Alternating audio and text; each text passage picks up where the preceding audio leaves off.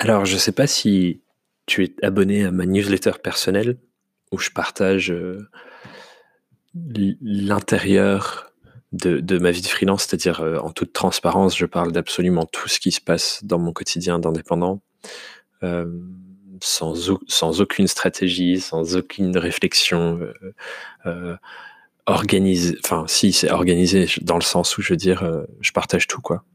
Il n'y a pas de filtre. Et, si je suis cette newsletter,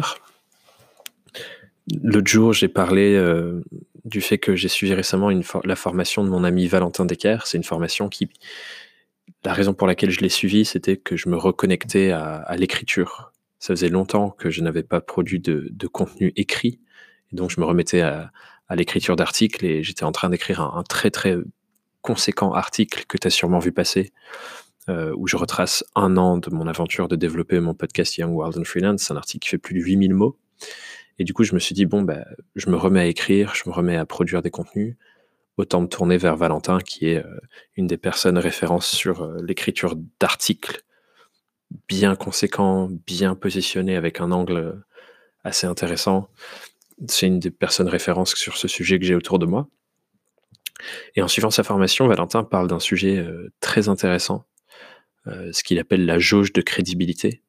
D'ailleurs, il en parle très bien avec euh, notre autre ami en commun, Alexis, sur le podcast d'Alexis. Et qu'est-ce que dit la jauge de crédibilité? La jauge de crédibilité, elle nous dit que pour attirer des opportunités, des clients particuliers, des invitations sur des podcasts, enfin des opportunités de notre vie professionnelle, on doit remplir une, une jauge. Donc je veux que tu imagines, il y a une jauge avec une étiquette dessus qui est par exemple ta jauge de crédibilité sur euh, ton sujet à toi, ta thématique. Moi, par exemple, j'ai une jauge de crédibilité sur le freelancing. Et l'approche de Valentin, c'est de se demander quel article je peux écrire, avec quel angle, qui partage quelle expérience, quel sujet, quelle vision du monde, pour avoir davantage de crédibilité sur le sujet en question. Et dans sa formation, il explique super bien euh, comment ce modèle fonctionne, comment l'utiliser pour euh, rédiger des articles de référence qui durent dans le temps et, qui nous font avoir euh, une vraie perception, une valeur perçue immense sur nos sujets. Quoi. Donc cette réflexion, elle est hyper intéressante et j'avais envie d'en profiter pour te poser une question.